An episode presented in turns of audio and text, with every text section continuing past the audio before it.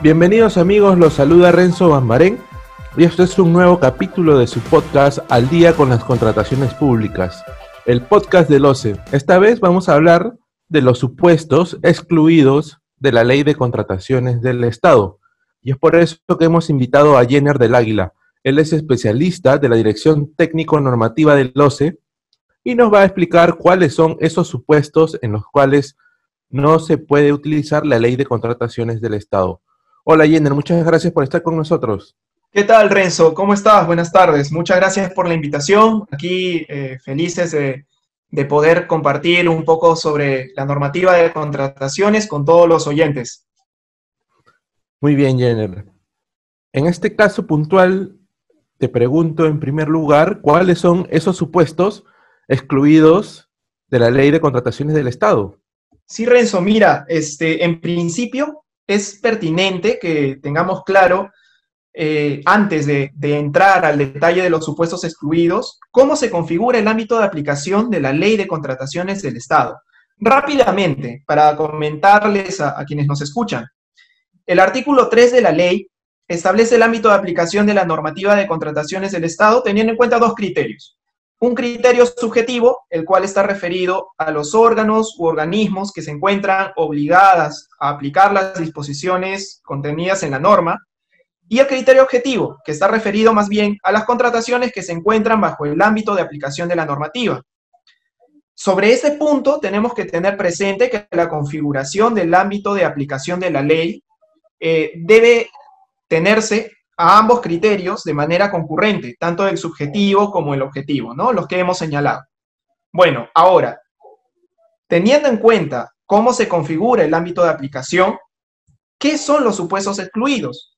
Pues son aquellos supuestos sobre los que la norma ha dispuesto expresamente que no se encuentran bajo su ámbito de aplicación. De esta forma, si se configura alguno de los supuestos excluidos previstos en la Ley de Contrataciones del Estado, podrá realizarse la contratación sin aplicar las disposiciones contenidas en esta normativa, sin que dicha situación en realidad eh, sea motivo para que las entidades dejen de observar el cumplimiento de los principios que, que, siempre deben regir a toda contratación pública, ¿no? Tales como el principio de eficiencia, transparencia y trato igualitario. Bien, ahora, estos supuestos excluidos se encuentran en los artículos 4 y 5 de la Ley de Contrataciones. Rápidamente, los del artículo 4 son supuestos excluidos que no se encuentran sujetos a la supervisión del OCE, mientras que los supuestos que están en el artículo 5 sí se encuentran sujetos a la supervisión del OCE y bueno, sobre estos supuestos del artículo 5 son los que vamos a enfocarnos el día de hoy a mayor detalle. Sin embargo, solo para comentar eh, cuáles son aquellos supuestos que están incluidos en el artículo 4, eh, quisiera mencionarlos rápidamente, ¿no? Son los contratos bancarios y financieros, las contrataciones que realizan los órganos del Servicio Exterior de la República, las contrataciones que efectúa el Ministerio de Relaciones Exteriores para atender la realización en el Perú de la transmisión del mando supremo, de cumbres internacionales, la contratación de notarios públicos, los servicios brindados por conciliadores, árbitros, centros de conciliación, las contrataciones realizadas de acuerdo con exigencias y procedimientos específicos de una organización internacional, estados o entidades cooperantes, cuando estos derivan de operaciones de endeudamiento externo y o donaciones ligadas a estas operaciones, los contratos de locación de servicios celebrados con los presidentes de directorios, la compra de bienes que realicen las entidades mediante remate público, asociaciones público-privadas, contrataciones que se sujetan a regímenes especiales, ¿no? Y bueno, los del artículo 5, que son supuestos excluidos, sujetos a supervisión, pues eh, las iremos desarrollando en esta conversación que, vamos a desarrollar ahora. Claro que sí, Jenner.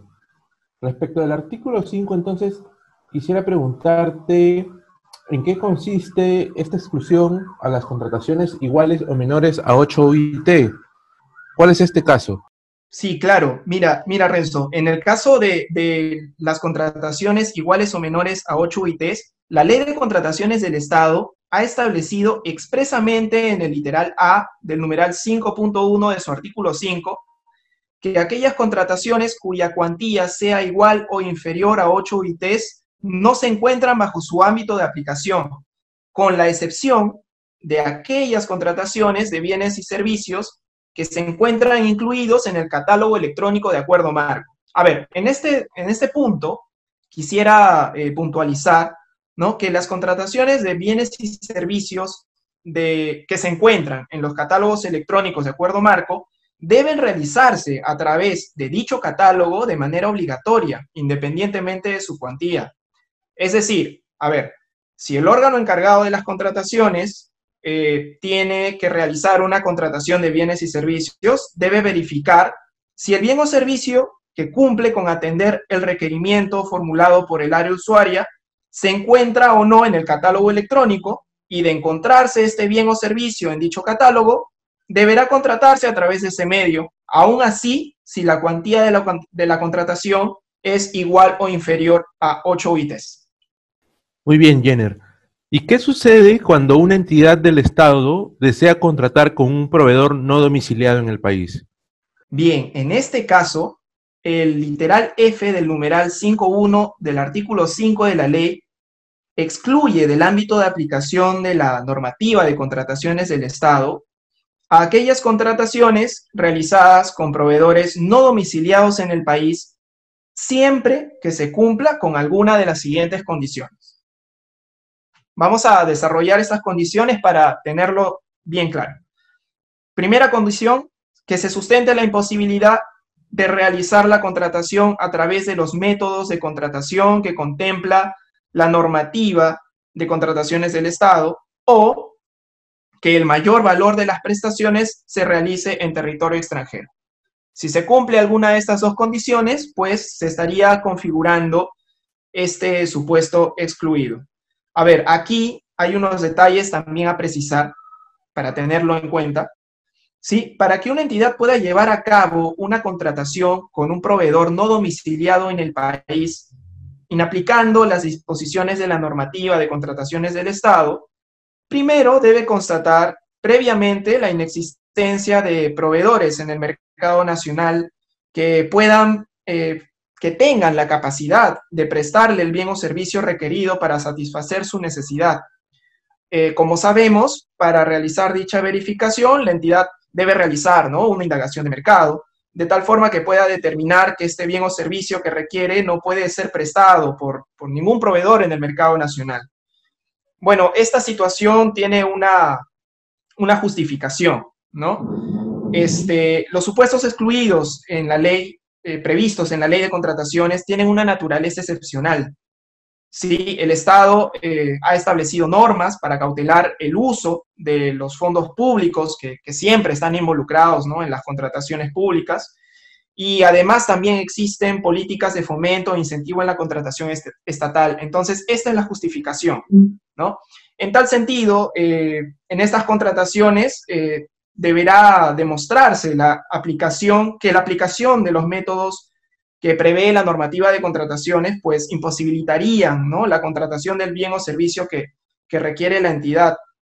Y bueno, sobre la segunda condición, Renzo, este, debe tenerse en cuenta también que si nosotros eh, realizamos una contratación en territorio extranjero, pues existe un principio que se llama el principio de competencia funcional y territorial de las normas. Entonces, si el proveedor es un no domiciliado en el país y, por ejemplo, se contratara en, territorio extranjero, por ejemplo, en donde reside este, este proveedor, eh, resultaría aplicable la ley del lugar en que se celebra dicho acto. Entonces, también por eso es que no podría ser posible la aplicación de la normativa de contrataciones en este, en este caso y se habría configurado el supuesto excluido del cual estamos hablando. Muy bien. Ahora, ¿Cuándo está excluida la contratación de servicios públicos?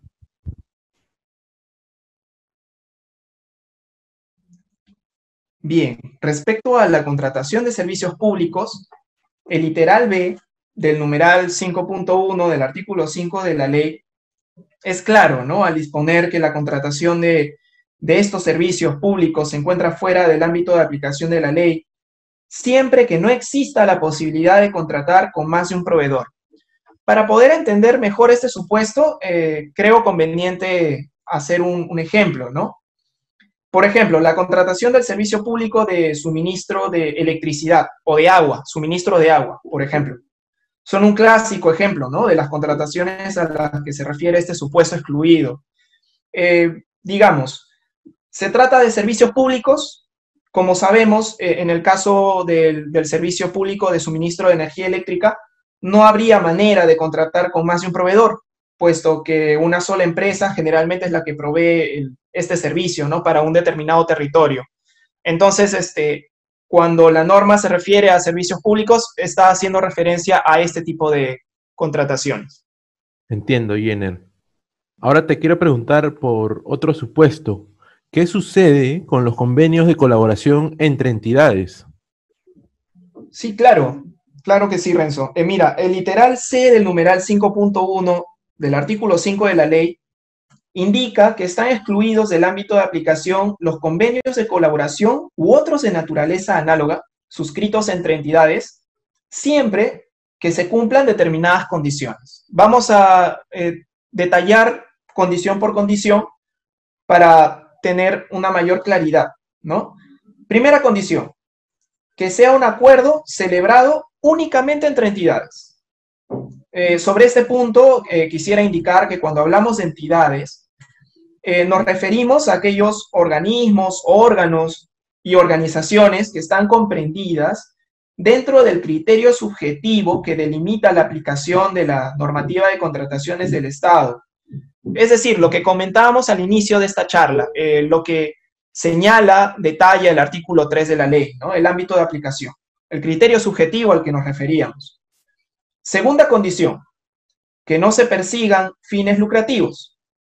Es decir, eh, que las partes no buscan obtener un beneficio económico, llámese una ganancia, una utilidad, sino otro tipo de beneficios. Por ejemplo, cooperación mutua, gestión especializada u otro fin de naturaleza análoga.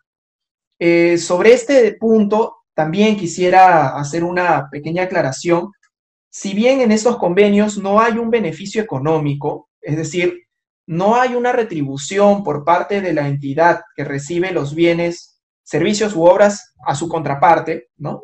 Sí es posible que una de las partes o ambas, por ejemplo, puedan acordar asumir costos o gastos administrativos, lo que no perjudicaría en realidad la finalidad no lucrativa de estos convenios. ¿sí? Lo comento porque a veces genera un poco de duda si es que esta eh, carga de los costos o gastos administrativos este, quitarían esta finalidad no lucrativa, ¿no? Y, no, no, es, no es así. Bien, y la tercera condición que debe cumplirse es que dichas entidades, es decir, las que suscriben el convenio, brinden los bienes, servicios, obras propios de la función que por ley les corresponde y no otros distintos. ¿sí? Además, hay que tener en cuenta también que el decreto supremo eh, número 344-2018-EF, e que es el reglamento de la ley de contrataciones del Estado, establece en su artículo 4 que este tipo de contrataciones requieren de un informe técnico o un informe técnico legal que sustente la configuración del supuesto de inaplicación.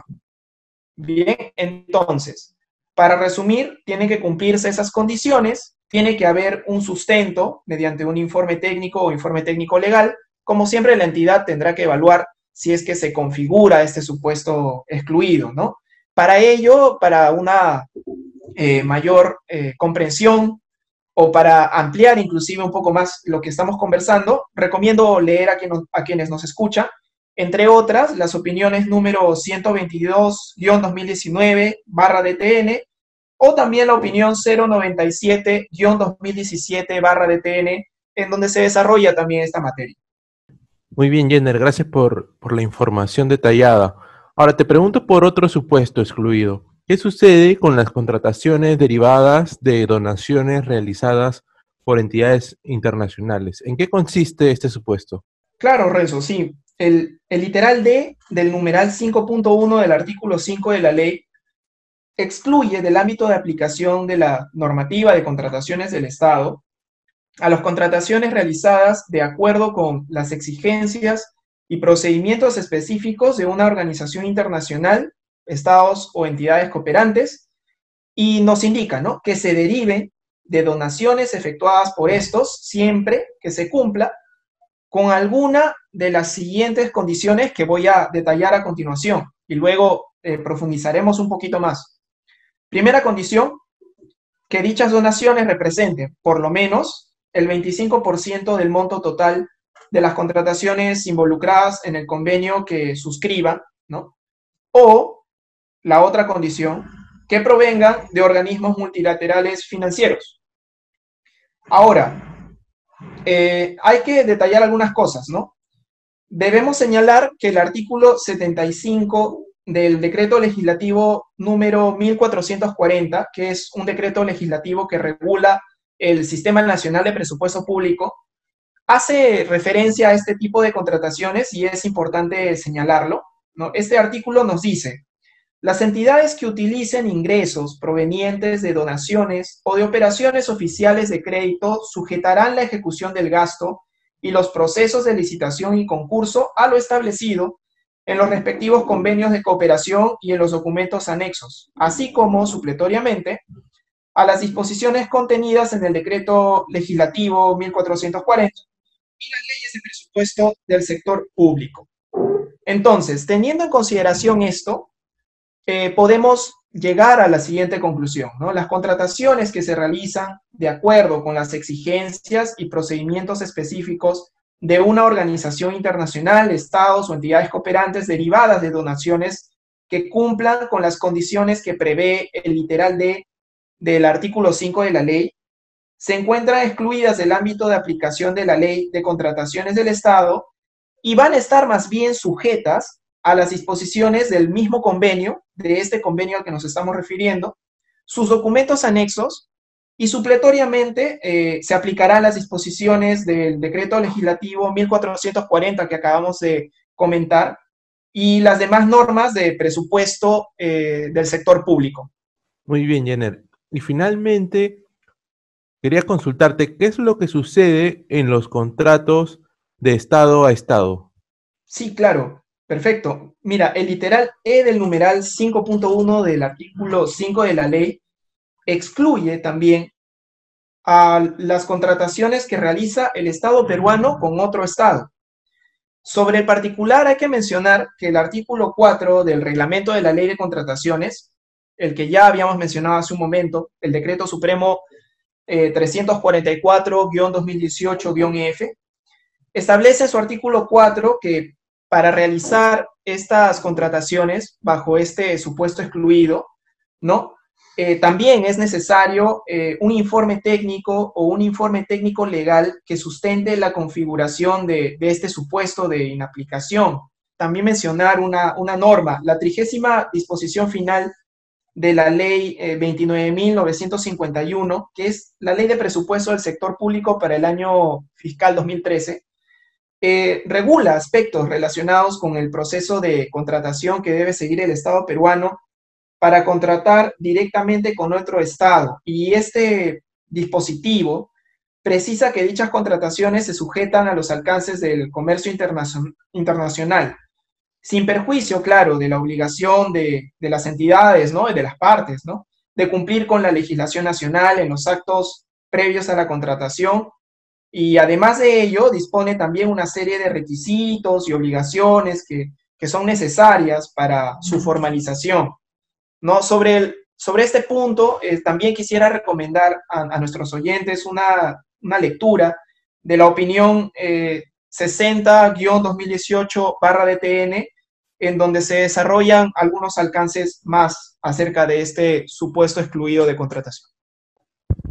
Muy bien, Jenner, muchas gracias por haber estado con nosotros y habernos explicado cuáles son estos supuestos que se encuentran excluidos de la ley de contrataciones del Estado.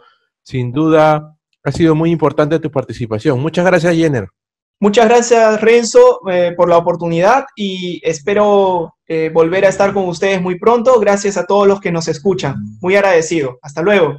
Muy bien, amigos. Ha sido Jenner del Águila, especialista de la Dirección Técnico Normativa del OCE, quien nos ha explicado los supuestos excluidos de la ley de contrataciones del Estado. Bien, ha llegado el final del programa, ha llegado el final de Al día con las contrataciones públicas, el podcast del OCE. Nos vemos la próxima semana en una nueva edición y por favor no dejen de seguirnos a través de las redes sociales de OCE en Facebook, Twitter, LinkedIn e Instagram, donde publicaremos constantemente contenido sobre las contrataciones públicas. También no olviden registrarse para recibir el boletín mensual de noticias de OCE, que les permitirá recibir un resumen de las actualizaciones sobre las contrataciones públicas. Nos vemos la próxima semana. Hasta luego. Gobierno del Perú. El Perú primero.